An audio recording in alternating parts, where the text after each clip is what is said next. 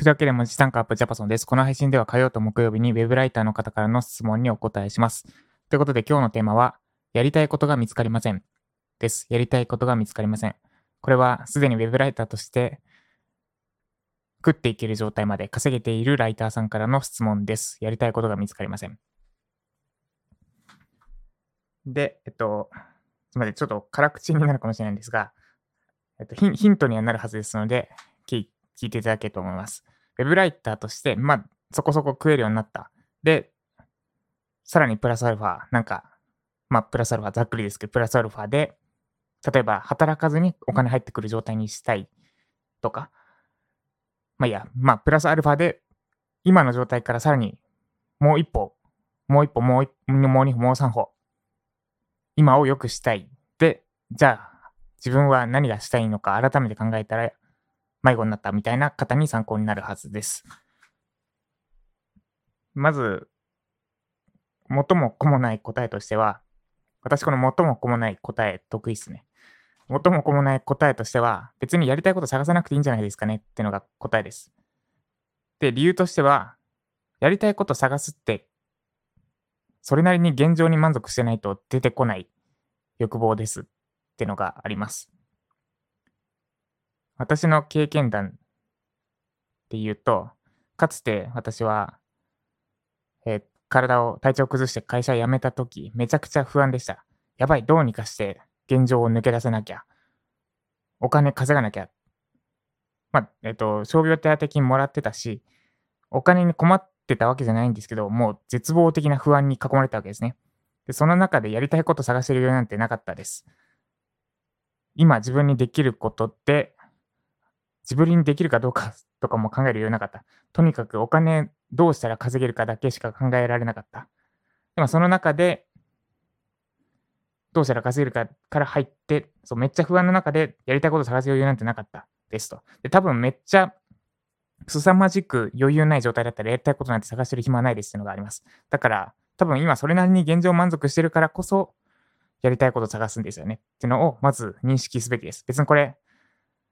贅沢してんじゃねえよって言いたいわけじゃなくて、現状を認識すべきってことです。まず、現状にそれなりに満足してますよねってとこからです。で、そこから入るんですが、やりたいこと探してる時点で、その、なんだ、凄まじく現状に不満を抱えてる人とか、あるいは、凄まじく目指してる何かがある人には、勝ちようがないですってのがあります。だって、その人たちやりたいこと探してるっていうか、やりたいこと、えっ、ー、と、その人たちそのエネルギー量がそもそも違っちゃうからです。やりたいことを頑張って探しました。これだって見つかりました。っていう流れでそこに対して盲信できるのかって、まあ、そのやりたいことを探して見つけて頑張る人と、もう昔からとか、なんかすっごい凄まじく夢があってそ、そこに向かって頑張る人、あるいは今めちゃくちゃマイナスな状態からゼロまで這い上がろうとしてる人だとエネルギー全然変わってきますよね。なんでやりたいこと探す時点で、結構、なんだ、エネルギー量が違うので、成果出すの難しいですってのがあります。で、じゃあどうしたらいいのかっていうと、どっちかです。今言ったことになるんですが、現状に満足しない状態にする。もしくは、いや、まあこ、この言ったぐらいいいか。現状に満足しない状態にするです。これは、使い方には要注意ですが、例えば、羨ましいなって思う人の生活をリアルに見てみるとか、で、本当にこうなりたいって心から思える状態に自分の気持ちを持っていく。だからやりたいこと探す前に、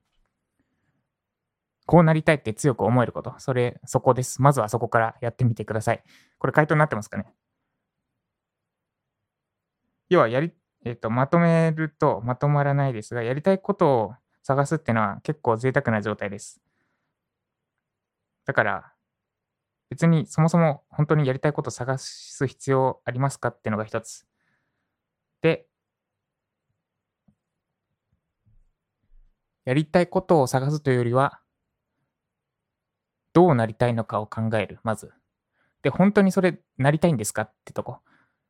で、別に自己分析とかじゃなくて、この人羨ましいなって思う人がいるんであれば、それって何を羨ましく思ってますか？で、今の自分がその羨ましい状態になるために必要なことは何ですかって順番で考えていって、考えていくと、やりたいことというよりも、目指すべき姿に対して必要なものは何かって考えてやった方が、瞑想しなくて済む気がします。なんで、やりたいこと探しても見つからないし、というか、やりたいことって、